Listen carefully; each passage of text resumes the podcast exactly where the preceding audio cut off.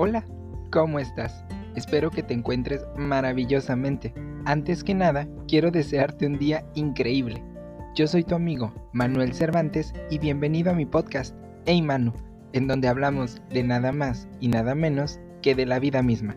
Pues agarra tu cafecito, té o algún snack que tengas por ahí, que vamos a comenzar.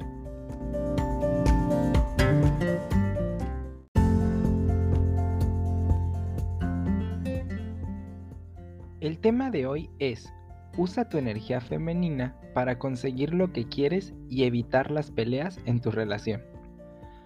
Ok, esto va a estar bueno. Si bien es cierto que estar en una relación con la persona que quieres es una de las cosas más hermosas que te pueden pasar, también es cierto que no todo es miel sobre hojuelas todo el tiempo. A veces las confrontaciones ocurren y más cuando nuestras relaciones ya están algo avanzadas. Y es normal, pues somos seres humanos y no siempre estamos de acuerdo en todo con nuestra otra mitad, pues tenemos diferencias. En el podcast de hoy te voy a decir cómo usar tu energía femenina para librar de manera exitosa y sana esos conflictos y ganar esas discusiones el 80% de las veces. Así que no le enseñes este podcast a tu pareja, mejor que sea un secreto entre tú y yo. También esto lo puedes aplicar en el ambiente laboral, obviamente haciendo algunos ajustes. Y antes de continuar, quiero dejar bien en claro que las discusiones en una relación son normales, pero que bajo ninguna circunstancia debes permitir una situación de abuso. Seguimos. Lo primero que debes entender es que la energía femenina es un proceso, no es algo lineal. Es algo que se toma su tiempo, es lento. La energía femenina digiere, analiza y siente, al contrario de la masculina, que es la acción. Es algo inmediato, es lineal, tiende a la urgencia, tiende al yo quiero arreglar esto ahora. Y un paréntesis súper rápido. Si te queda duda sobre la energía femenina, puedes escuchar el episodio 1 en donde abarco más a fondo ambas energías. Como decía, la energía masculina es la acción inmediata, y para que quede más claro, te voy a poner un ejemplo de cómo funcionan ambas energías en una situación de conflicto. Supongamos que estás con tu novio y le estás contando algo. Él no te pone atención porque está en el celular. Si reaccionamos con nuestra energía masculina, que por lo regular es nuestra reacción natural inmediata como seres humanos ante los conflictos, nos vamos al choque. Nos vamos al quiero arreglar esto ya.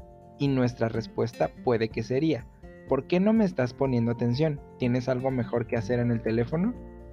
Lo que desata un conflicto inmediato.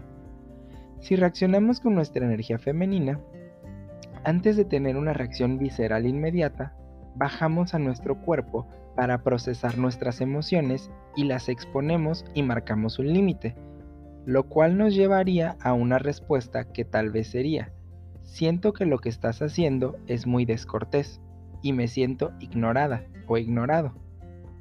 Lo más probable es que tu novio reaccione con su energía masculina y en ese momento contrarrestas con tu energía femenina, trazando un límite, que podría ser, no pienso iniciar una discusión, cuando estés listo para hablar o escucharme, hablamos.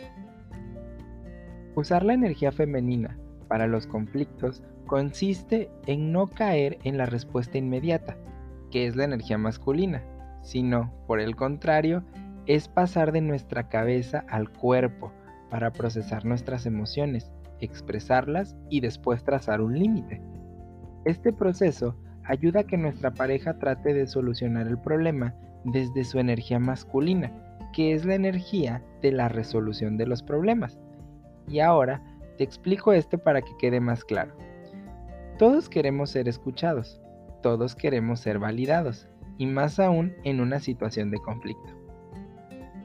Y lo que pasa en una relación con una polaridad marcada, es decir, que la energía dominante de nuestra pareja es la energía masculina, es que en una situación de conflicto todo se les nubla, cuando no se sienten validados y escuchados.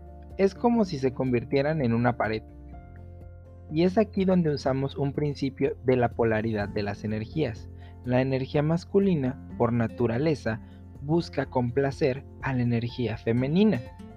Eso, aplicado a una situación de conflicto, digamos que cuando entran en modo pared, es casi imposible discutir con esta persona. La mejor manera de derribar ese muro es escuchando y validando para que su energía masculina entre en el modo de complacencia y tú puedas ser escuchada y obtengas lo que quieres. Y vamos a ver esto en un ejemplo para que quede más claro. Supongamos que están, no sé, viendo Netflix tranquilos en casa. Y de repente, ya sabes cómo es esto, empiezan a hablar de qué película ver y ¡pum! De repente, eso se vuelve en una discusión. Lo primero que debes hacer, como expliqué al principio, es cambiar el switch 100% a tu energía femenina, lo cual, admito, no es fácil, pues en situaciones de conflicto, la energía natural dominante es la energía masculina, y entonces empezamos a alzar nuestros tonos de voz, a interrumpir a, la otra persona, etcétera, etcétera. Entonces, nos pasamos mejor a nuestra energía femenina. De la cabeza bajamos al cuerpo y a procesar nuestras emociones. Nos calmamos, revisamos nuestro lenguaje corporal. ¿Qué está diciendo? Recuerda que la energía femenina es cálida, es receptiva e invita. Así que en ese momento respiras, te calmas, procesas y tomas acción. Si estás de pie, tomas asiento con la otra persona. Si es tu pareja, lo tomas cálidamente y lo invitas a tomar asiento. Recuerda que la polaridad de las energías, la energía masculina, siempre responde a la femenina. Si lo invitas a calmarse, por instinto tu pareja lo hará. Pro tip, puedes usar este diálogo y adaptarlo como gustes. Sé que en este momento estamos en desacuerdo y estoy dispuesta o dispuesto a escucharte. Pero antes de continuar, dame un abrazo. Y supongo que en este momento estás diciendo, ¿qué? ¿Para qué un abrazo? Y lo más probable es que tu pareja se saque de onda, pero tiene una explicación lógica. Cuando aplicamos esto, activamos la complacencia en la energía masculina de nuestra pareja, pues naturalmente siempre busca complacer entonces, al hacer esto, es como si lo desarmaras. Lo siguiente es hacerle saber que quieres saber qué es lo que está sintiendo, que exponga su lado de la situación y que explique sus razones. Te recomiendo que mientras lo hace, tengas contacto físico para que puedas transmitir tu calidez. Cuando hacemos esto, le haces saber a tu pareja que sabes lo que quiere y lo que necesita, lo cual lo hace quedar en deuda contigo. Deja que se desahogue. Recuerda que si tu pareja pasa mucho tiempo en su energía masculina, lo más probable es que no tenga buenas habilidades de comunicación, lo cual no le hace fácil explicar las cosas. Entonces deja que se desahogue y cuando termine, dices, muy bien, te entiendo. Y repite solo los highlights de lo que dijo para que se sienta conectado, entendido y validado. Después, Puedes usar este diálogo o adaptarlo como tú gustes. Ok, ahora me gustaría decirte lo que siento. Bajas a tu cuerpo, analizas y digieres tus emociones y las expones. Recuerda mantener una voz tranquila y calmada mientras expones lo que sientes. Bien, mientras hablas, trata de mantener el contacto físico para que siga percibiendo tu calidez. Cuando termines de exponer tus sentimientos, lo miras a los ojos. Si puedes, le das un abrazo y le haces saber que te gustó poder hablar con él, ella o ella de manera tranquila. Y ¡pum! trazas un límite.